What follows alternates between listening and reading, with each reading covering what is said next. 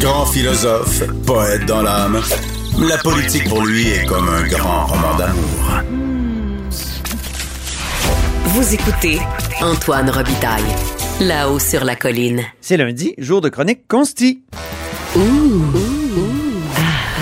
On s'érotise une question constitutionnelle à la fois. La traduction constitutionnelle. La question constitutionnelle. Bonjour Patrick Taillon, Bonjour Antoine Robitaille. notre chroniqueur constitutionnel et accessoirement professeur de droit à l'Université Laval. Jugement important, vendredi dernier, Ward contre Jérémy Gabriel. Qu'en as-tu pensé? Euh, plus important que je pensais, en tout Ah cas à la hein? lumière de la Cour d'appel. Euh, c'est une décision finale qui, qui va marquer plus les esprits que je le pensais. Rappelons les Euh, faits un peu, parce que les gens oui. disent Ward, c'est Mike Ward. L'humoriste. Qui avait, s'était moqué de Jérémy Gabriel, le, le chanteur euh, très connu. Un spectacle très lucratif, Ouais. répété plusieurs centaines de fois. Ouais. Et complété par des petites capsules web. Donc, il y avait quand même un certain. Il y avait un effet de répétition. Il y avait Presque de l'acharnement, a-t-on dit? Oui, oui, oui, tout à fait. Et de l'autre côté, il y avait cet enfant, euh, Jérémy Gabriel à l'époque, qui est devenu un adulte depuis, euh, personne handicapée, qui euh, transcende un peu sa condition en devenant une personnalité publique, Ben un oui. chanteur, euh, se livre à un certain nombre de, de performances et devient objet de moquerie de, de Mike Ward dans, son spectacle. Mhm. Euh, décision, où, au fond, euh, au départ, Jérémy Gabriel, il porte plainte à la Commission des droits de la personne. Ouais. Et ça, c'est important parce que quand on porte plainte à la Commission des droits de la personne, si la plainte est accueillie, on ne paie pas les frais d'avocat. Autrement dit, c'est la commission qui nous défend. OK. Et on s'en va devant un tribunal spécialisé, Oh! qui est le tribunal des droits de la personne. Et Un tribunal spécialisé, donc euh, là, il y a une certaine juge en chef Rondeau qui pourrait dire, par définition, euh, M. Gabriel était avantagé. c'est un exemple pour montrer que euh, des tribunaux spécialisés, ça, Ça ex- existe. existe. N'en déplaise à la juge en chef Rondeau, sujet sur lequel on reviendra, je n'en doute pas. Excuse cette parenthèse. Non, non, mais c'est c'est tout à fait approprié. Donc, la décision de vendredi dernier, c'est beaucoup une chicane de juge. hein? On parle souvent des chicanes de compétences Ah oui. entre les législateurs, fédéral, provincial. C'est beaucoup plus subtil, mais il arrive qu'il y ait des chicanes de compétences entre les juges. Et, et là, on en a une parce que la majorité de la Cour suprême, elle dit au fond à- aux plaignants, aux requérants, euh, Jérémy Gabriel, sa famille, vous vous êtes trompé de tribunal. Vous avez cogné à une porte qui n'était pas compétente. Euh, vous auriez dû aller devant les tribunaux, on va les appeler ici ordinaires, de droit commun, le tribunal normal, qui est euh, genre la, la Cour du Québec ou la Cour supérieure du Québec. Donc ça, c'est une, une première dimension du litige, déterminante, euh, une chicane de compétence sur la- le rôle d'exception du tribunal des droits de la personne. Ah. Gardez l'idée que si c'est de la diffamation, c'est une atteinte à la réputation, on va devant le tribunal ordinaire, normal ou de droit commun. Si c'est une question de discrimination, on va devant euh, le tribunal des droits de la personne. Euh, avec euh, évidemment derrière ça là, quand même une certaine gifle pour le dispositif spécialisé, la commission des droits plus euh, tribunal spécial, euh, tribunal des droits de la personne, qui voit d'une certaine manière sa compétence un peu restreinte. Deuxième chicane de juge. Euh, très importante, celle-là, elle nous suit presque d'une chronique à l'autre. Ah oui, hein? Hein, on avait parlé il y a quelques semaines de l'affaire de la ville de Toronto contre le gouvernement Ford. Et on avait dit que euh, le juge en chef s'était rallié à un groupe de juges qui sont souvent minoritaires, qui sont souvent dissidents. Ben, c'est la même chose qui se produit ici.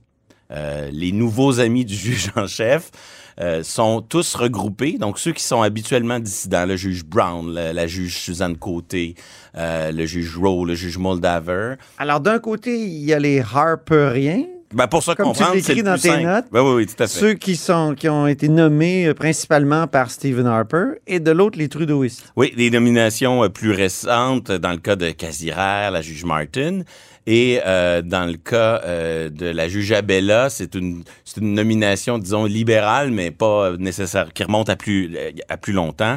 Mais, et donc, c'est deux camps de juges qui sont en désaccord sur à peu près tous les sujets importants. Ah oui, hein? Le sont aussi dans cette affaire-là. Et, et c'est important parce que moi, je pense que ça commence à, à nuire au bon travail de la Cour. Parce que Ah quand on lit les motifs de la majorité puis de la dissidence, bon, moi, j'ai pas de problème à ce que dans l'équilibre entre liberté d'expression puis discrimination, on ait choisi la liberté d'expression. C'est quelque chose avec lequel je peux vivre. Mais quand je mets le nez dans euh, les motifs détaillés, on voit au fond une majorité qui est tellement en désaccord avec la dissidence et vice-versa que chaque camp en tartine un peu plus que nécessaire. Ah bon? C'est-à-dire, dans une cour qui est de plus en plus polarisée, au lieu de bâtir des ponts, au lieu de se modérer, au lieu de, de se ranger un peu vers un, un, un point de vue raisonnable et plus rassembleur, on voit chacun se crisper autour d'un certain nombre de questions. J'adore comme quand le prof Tarion se fait psychologue ou psychanalyste des juges. Ben, ça fait un peu partie de la, de la dynamique. Si vous avez toujours les mêmes camps qui s'opposent, ben, ils se répondent, puis l'argumentaire est de plus en plus, euh, tu vois, j'ai raison, plutôt que euh, j'essaie de te convaincre. C'est un, C'est petit ça, peu, oui, c'est un oui. petit peu logique. Et on le voit dans toutes sortes de... J'énumère rapidement parce que c'est des questions techniques, mais quand on évalue ces questions de droits et libertés, plus on aura une approche objective ou subjective, ça peut avoir des incidences importantes. On a souvent parlé quand on parlait de la liberté de religion. Mais pour la majorité, euh, ils insistent beaucoup sur le caractère très objectif de l'analyse. La dissidence, eux, disent non, il faudrait se mettre dans la peau, oui, d'une autre personne, pas dans la peau de Jérémy Gabriel, mais dans la peau d'une même personne ayant un handicap. Alors, une espèce de subjectivité qui s'intègre, alors que pour la, la, la majorité, c'est une personne raisonnable, euh, regarde la blague, puis est-ce qu'elle se dit que ça déshumanise euh, les personnes handicapées ou si ça fait partie de, de quelque chose qui est acceptable dans une société qui protège la liberté d'expression. Donc, on s'entend pas sur les standards, notamment parce qu'on n'a pas le même rapport à l'objectivité et à la subjectivité. Ça, Deuxième, euh, deuxième exemple, peu, on s'intéresse beaucoup à la question de l'intention. Est-ce que c'était intentionnel de rire du petit euh, Jérémy Gabriel de la part de l'humoriste? On dit euh, l'humoriste visait toutes les personnalités publiques. C'est pas ça qui euh, c'est pas ça qui était déterminant dans la conception de son monologue. Il faisait des blagues sur d'autres personnalités connues.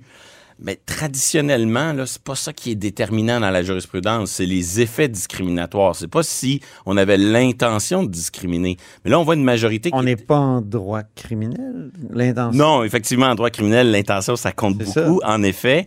Mais euh, quand on s'intéresse, par exemple, à des phénomènes de discrimination indirecte, Ouais. ben, c'est clair que l'État, dans sa loi, n'a pas l'intention de discriminer. Quand même que l'État arrive devant le tribunal en disant, moi, euh, je veux pas l'intention de discriminer, je voulais plutôt faire ça. Mais là, on voit une majorité tellement crispée et qui veut opérer un virage important qu'elle, elle, elle- elle se prend au jeu de, de tenir compte de cet argument de l'intention. Bref, c'est technique, c'est un peu ennuyeux, je veux, je veux pas euh, éterniser, mais sur un paquet de petits détails, le rapport aux faits, on voit une majorité qui, à mon avis, rend une décision intéressante sur euh, la- sa destination finale, mais le chemin intellectuel qu'elle emprunte pour s'y rendre Ouais. est souvent un peu plus... euh, c'est ça, on en met plus que nécessaire parce qu'on est dans une dynamique de confrontation.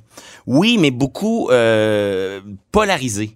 Ah oui. C'est-à-dire qu'on on- on cherche à tellement contredire l'autre camp que euh, ça rend le droit, à certains égards, un peu instable, un peu, euh, un, un peu en contradiction avec la... Donc, c'est pas une décision... C'est un peu la responsabilité du juge en chef qui devrait, à ce moment-là, euh, comment dire, dépolariser, tenter de, de- de trouver un, un- un chemin de passage. Je spécule. Une voie de passage. Je spécule, mais j'ai l'impression que c'est ce qu'il essaie de faire maladroitement en butinant d'un camp à l'autre, d'une Ah. décision à l'autre. Ah j'ai oui. l'impression qu'il euh, qu'il joue ce jeu, mais je peux pas le savoir. On n'est on n'est pas là. Non. Mais on a, on a une cour profondément divisée, puis d'une décision à l'autre, il va falloir suivre ça. Est-ce que ça commence pas à nuire au bon travail de la cour? C'est la, la question que je soulève. Ce qui est Un mot- intéressant, parce qu'on a toujours dit que c'était les Américains qui avaient des, des tribunaux Ah, ça- très, très politisés, très polarisés. Ça, Mais c'est ta thèse un peu de dire que chez nous, c'est comme ça aussi, Ah mais oui. c'est c'est derrière des portes closes, derrière des paravents, derrière... On, on ne le dit pas, on ne, on ne l'affirme pas. C'est plus subtil dans la manière de l'exprimer, mais c'est bien réel quand on analyse les motifs, ça c'est de un. Et de deux,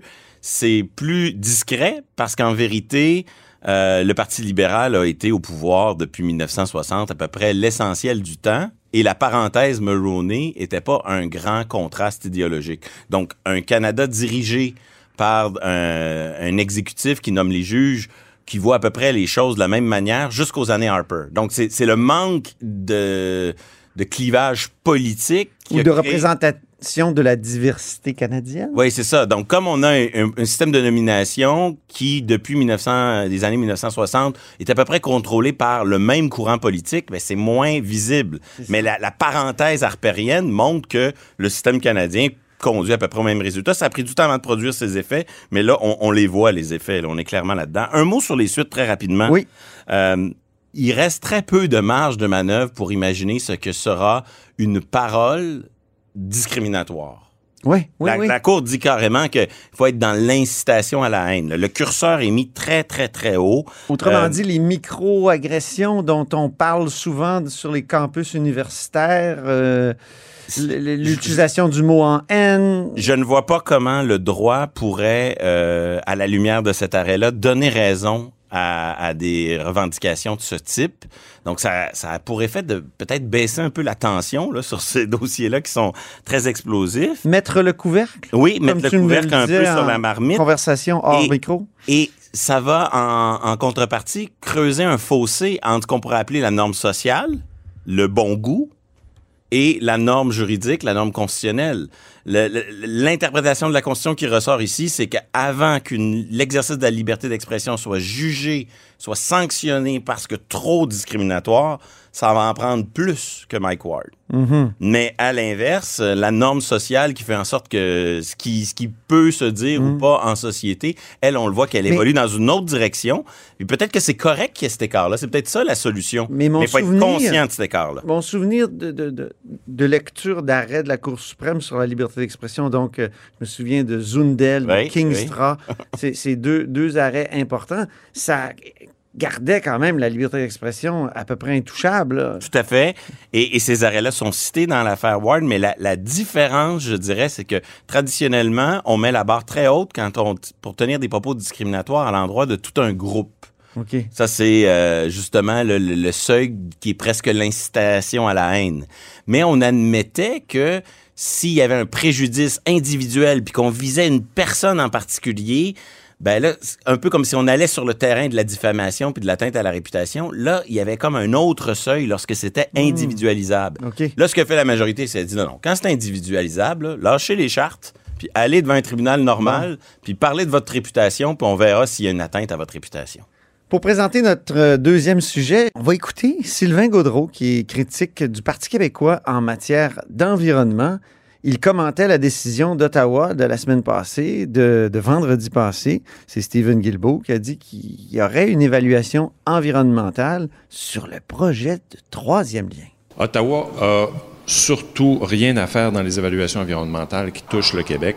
C'est quand même assez hallucinant d'être obligé d'avoir comme police d'assurance le pétro-État canadien contre le troisième lien. Moi, j'ai été contre l'évaluation du fédéral pour le projet Laurentia à Québec. Je suis contre l'évaluation fédérale concernant GNL Québec. Je suis contre l'évaluation euh, fédérale euh, pour le troisième lien. Je suis contre le fédéral. Alors, c'est notre position. Maintenant, sur le fond des choses, le troisième lien demeure un, projet qui n'a pas de sens. Alors, c'était Sylvain Gaudreau la semaine passée qui nous disait est contre le projet de troisième lien, mais aussi contre l'évaluation environnementale. Et c'est le cas de Québec solidaire qui a dit la même chose ce matin en dévoilant une grande campagne de publicité anti-troisième lien. Position très forte, très claire, complexe parce qu'on est à la fois contre le troisième lien, mais aussi contre des évaluations en- environnementales qui seraient menées par le fédéral, mais une position de principe. Euh, Là où le gouvernement Legault a été davantage sur la- la- l'aspect gaspillage, dédoublement inutile, euh, fédéralisme contre-productif, c'est une question euh, fascinante parce que euh, bon, un troisième lien en soi est un projet controversé qui va prendre euh, beaucoup de temps euh, et on ne sait pas s'il va se concrétiser. Est-ce qu'Ottawa va devenir le prétexte pour Québec pour justifier de ne pas tenir une promesse ou si au contraire ça va devenir euh, l'occasion pour le gouvernement Legault de mener une bataille euh, frontale contre le, le gouvernement Trudeau. Euh, sur le plan, disons, juridique, là, Ouais. c'est quand même le, le but de notre chronique. on, on se retrouve avec des paramètres du débat là, qui sont euh, un peu semblables à, à ce qu'on voit souvent quand on parle de pouvoir fédéral de dépenser. hein. Il faut introduire la distinction entre légiférer puis euh, le reste. Ah, OK. Donc, euh, à quelque part qu'un gouvernement dépense de l'argent ou qu'il demande des avis, des évaluations, mais dans une logique un peu consultative. Par exemple, si Québec, si Ottawa voulait nous imposer un oléoduc, si on demandait l'opinion du BAP, sans dire que le BAP va produire un avis qui produit des effets, juste une opinion, c'est très difficile, je pense, d'empêcher cela. Et c'est le cas, là, Stephen Guilbeault, le nouveau ministre de l'Environnement du fédéral, demande qu'une opinion sur le troisième lien, c'est ça? Ça c'est pas encore clair dans mon esprit, mais ça c'est un aspect qu'il faut surveiller. C'est-à-dire que s'il ne fait que se renseigner, euh, Québec pourra pas l'empêcher. Euh, s'il veut quelque chose de plus contraignant, de Ouais. plus juridique, Ouais. ben là il va falloir qu'il s'accroche à des compétences fédérales. Mais l'en- l'environnement, c'est tellement une toile d'araignée de compétences euh, nouées ensemble. Moi, j'ai de Euh, bonnes sources à l'agence Oui, environnementale de, euh, fédérale qui, qui disait qu'il n'y avait pas de poignée juridique. Ben, Ça m'a étonné, moi, cette Il y a- annonce-là. il y a des passée. poissons dans le fleuve. Ah, il y a des poissons. Il y a de la pêcherie.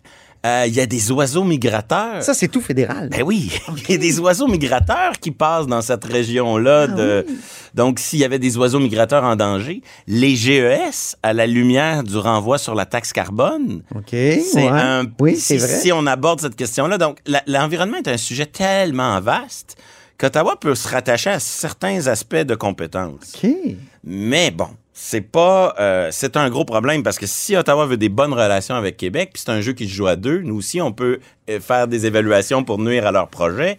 Donc là, on, on- entre la théorie et la pratique, quelle pratique des relations intergouvernementales on va mettre en place? Ouais. Et, et, euh, là-dessus.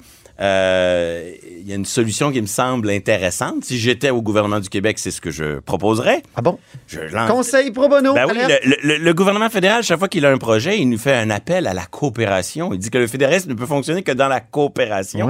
Alors moi, je dirais, ben parfait, faisons une évaluation commune, une évaluation Ah oui? coopérative. Dans le sens où, euh, si le but, c'est pas juste de, de faire des représailles politiques pour ce qui s'est passé aux dernières élections. Parce si- que ça a l'air de ça. Là. Ben, ça, a l'air du, du, du, du plat.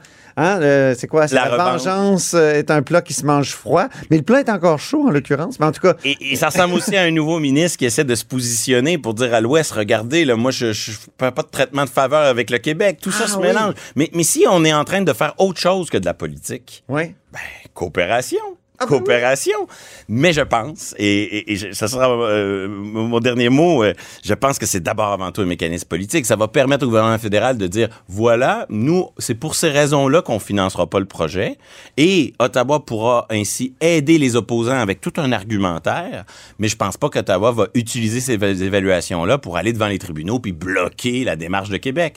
Donc, on est, d'après moi, dans une grande danse politique où on joue un peu rapport de force.